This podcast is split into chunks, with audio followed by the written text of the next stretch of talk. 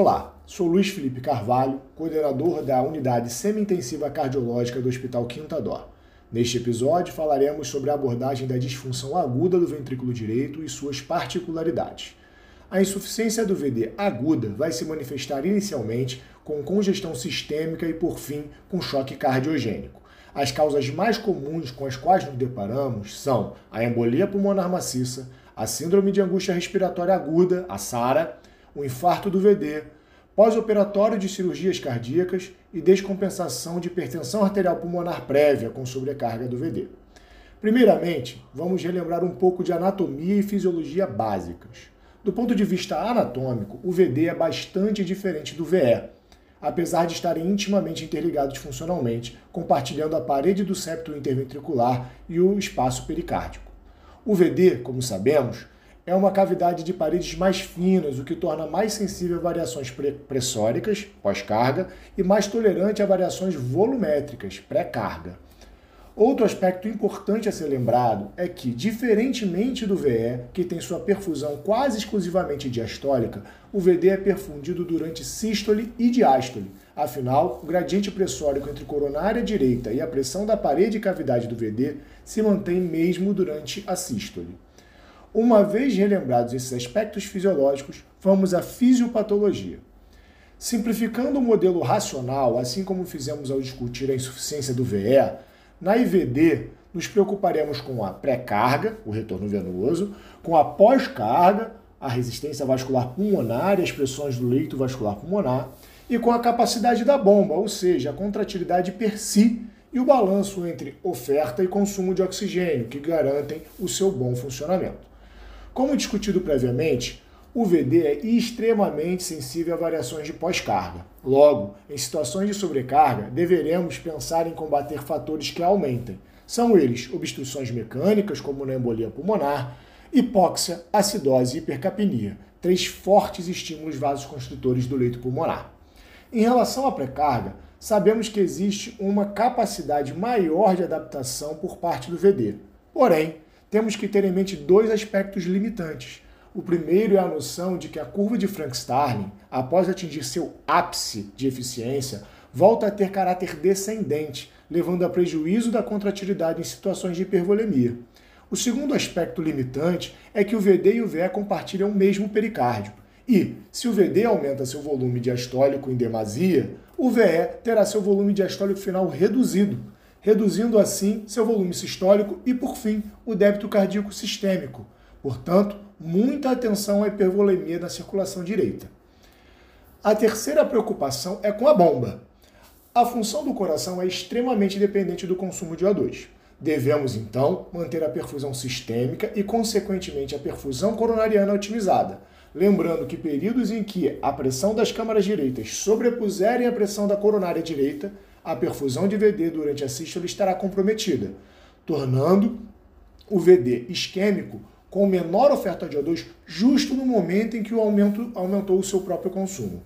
Portanto, nesse quesito, nosso objetivo será manter a, pressão arterial média, ou seja, a resistência vascular sistêmica adequada, sem elevar a resistência vascular pulmonar, para evitar o aumento da pós-carga.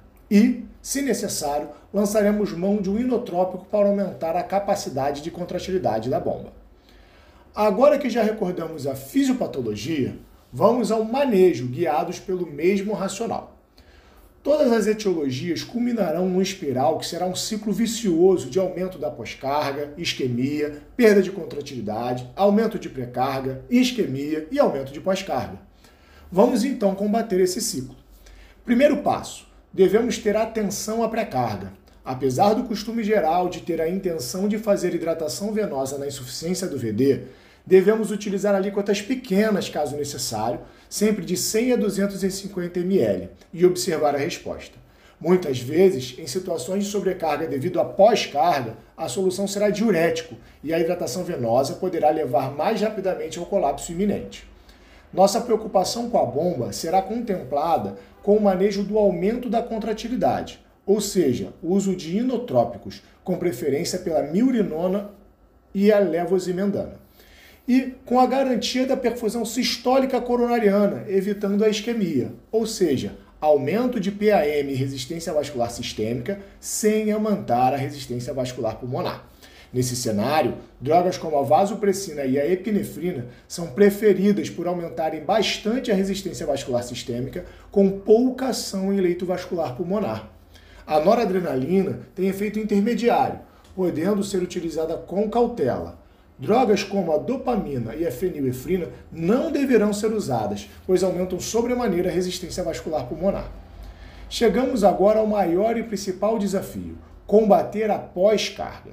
A resistência vascular pulmonar é extremamente interligada com a vasoconstrição devido à hipóxia, acidose e hipercapnia. Três problemas muito frequentes na SARA, por exemplo. Olha o manejo do Covid grave aqui.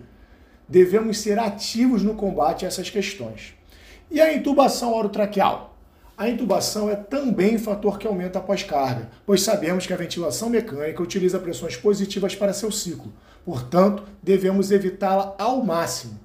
Mas caso seja necessário, devemos utilizar cedoanalgesia cardioestável com a ketamina ou etomidato e evitar pipi alta, evitar o volume corrente alto, evitar pressões altas e sempre combater hipóxia e hipercapnia. Por fim, uma vez combatidos os, os fatores vasoconstritores, podemos lançar mão de vasodilatadores pulmonares. Classicamente, as drogas de escolha são análogos da prostaciclina, o epoprostenol inalatório, por exemplo, ou o óxido nítrico inalatório. Essas opções não são tão disponíveis em todos os serviços. Movidos pelo racional fisiológico, existe na literatura relatos de terapias alternativas com o mesmo intuito e mais baratas, como nebulização com a miurinona e com a nitroglicerina, o tridil. Eu ainda não testei, sempre usei o óxido nítrico na minha prática, mas está descrito e em situações em que a evidência não é robusta, a fisiologia e a lógica fisiopatológica nos respaldam. Resumindo então, em situações de insuficiência ventricular direita aguda, devemos, primeiramente, evitar a hipervolemia utilizando diuréticos, otimizar a função da bomba utilizando inotrópicos, como a miurinona e a levosimendana, garantir a perfusão da bomba, estando atentos à PAM e à resistência vascular sistêmica, sem aumentar a resistência vascular pulmonar. As drogas preferíveis nesse cenário são a vasopressina e a epinefrina, e combater a pós-carga, evitando a intubação, evitando a hipóxia, a hipercapnia e a acidose, e utilizando vasodilatadores pulmonares, como o por exemplo. Obrigado pela atenção e até a próxima.